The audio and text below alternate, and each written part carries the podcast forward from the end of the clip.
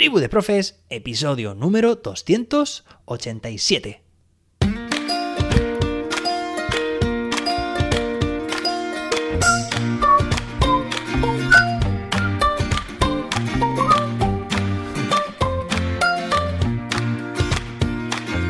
Hoy es martes día 21 de febrero de 2023.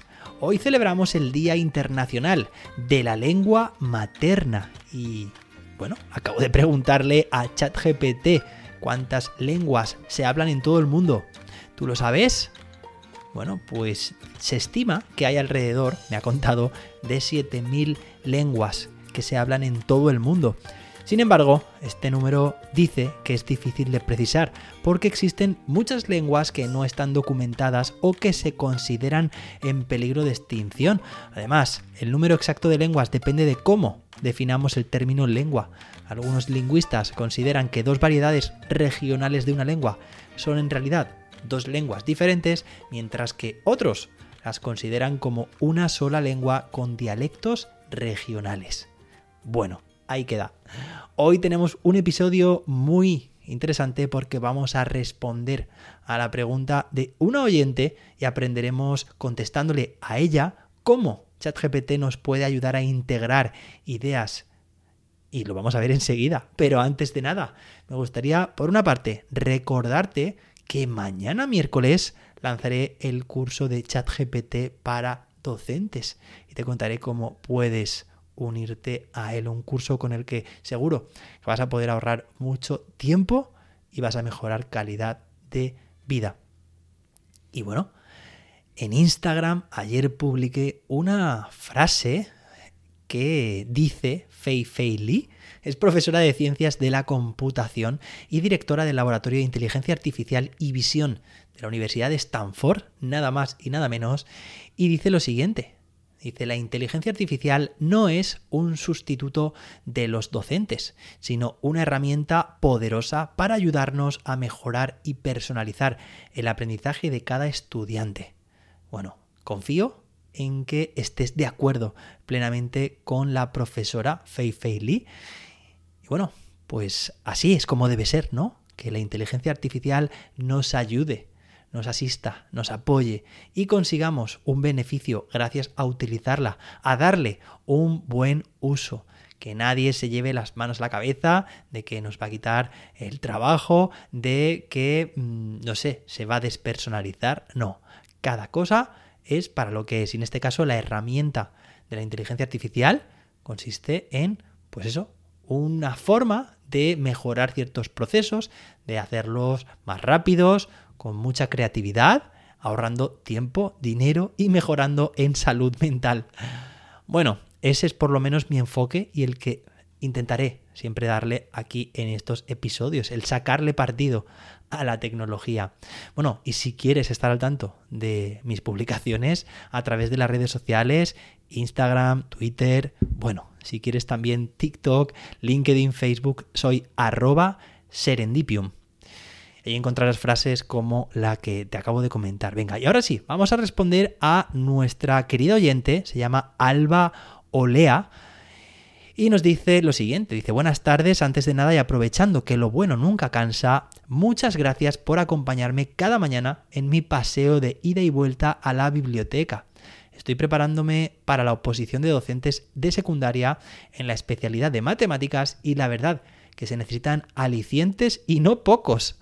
Me descubres a menudo muchos conceptos y herramientas nuevas, ya que estudié ingeniería y es desde hace relativamente poquito estoy haciéndome el hueco que puedo en este mundo que tanto me gusta de la educación. Sin querer quitarte más tiempo, me gustaría preguntarte como mi gurú de la inteligencia artificial que eres, pues muchas gracias, si sabes o incluso si has usado IA para obtener, partiendo de dos textos similares, uno que unifique quitando lo duplicado y sin quitar lo que es único de cualquiera de los dos documentos. Solo veo alternativas de resumir o comparar para detectar plagios y ya no estoy segura si te he oído hablar de la posibilidad que yo comento o lo habré soñado Gracias de antemano por, tu tiempo. Espero seguir oyendo mucho tiempo cosas tan interesantes como las que hasta ahora nos has ofrecido. Enhorabuena y un afectuoso saludo. Bueno, pues en primer lugar,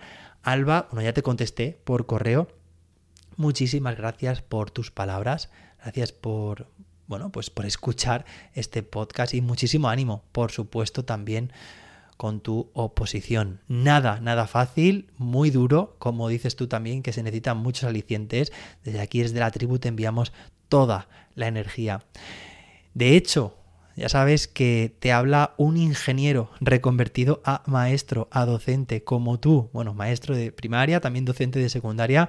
Me alegra mucho, eh, por supuesto, saber que amenizo esos trayectos y que te resulten tan interesantes los episodios. Y bueno, respecto a tu consulta, pues adivina qué herramienta te voy a recomendar.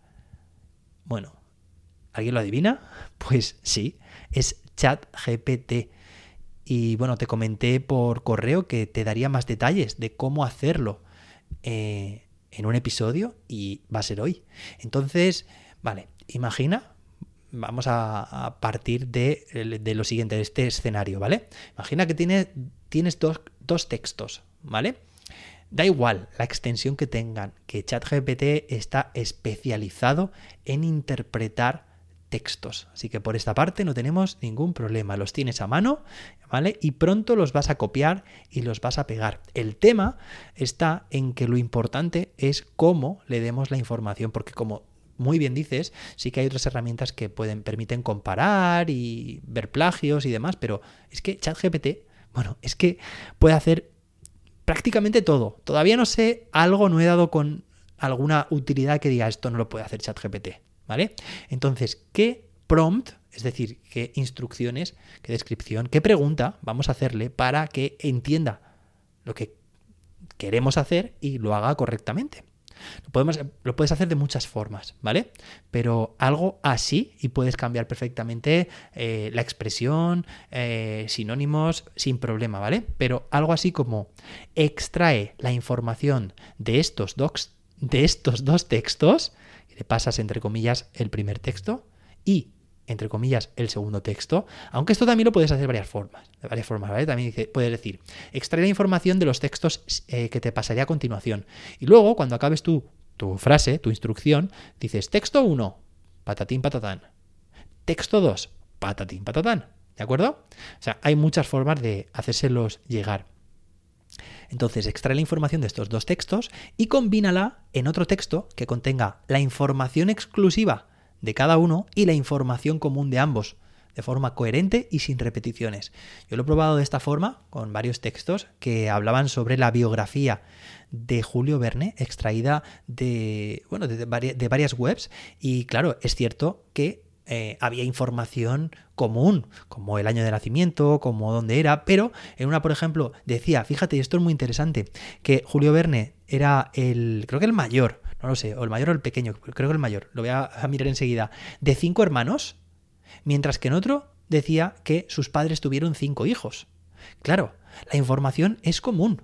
Resulta que si a otra herramienta le decimos que haga ese matching, esa combinación de información, pues es probable que la repita.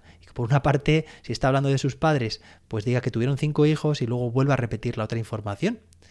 Entonces, ChatGPT no hace eso. ChatGPT coge la información común para luego no repetirla, pero también si le dices específicamente que extraiga la información exclusiva de cada texto y la contemple, la lleve, la la traslade a ese texto final que vamos a tener como respuesta, lo va a conseguir. ¿Vale? También ten en cuenta que a veces, o sea, claro, esto mm, luego tiene que haber una revisión posterior. No tenemos que fiarnos así porque sí, evidentemente, pero ahí está el proceso de iteración.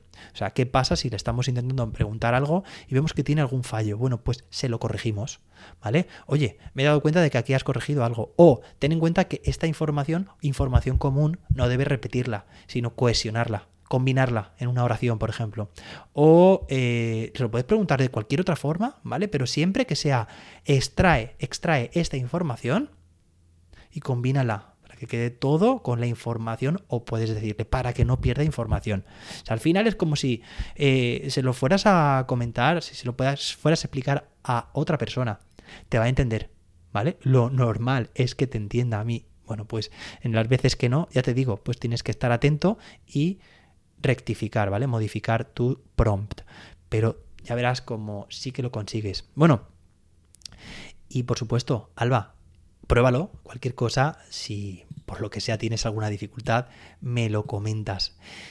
Muchísimo ánimo con esa oposición y espero que la tribu te ayude a conseguir tu oposición.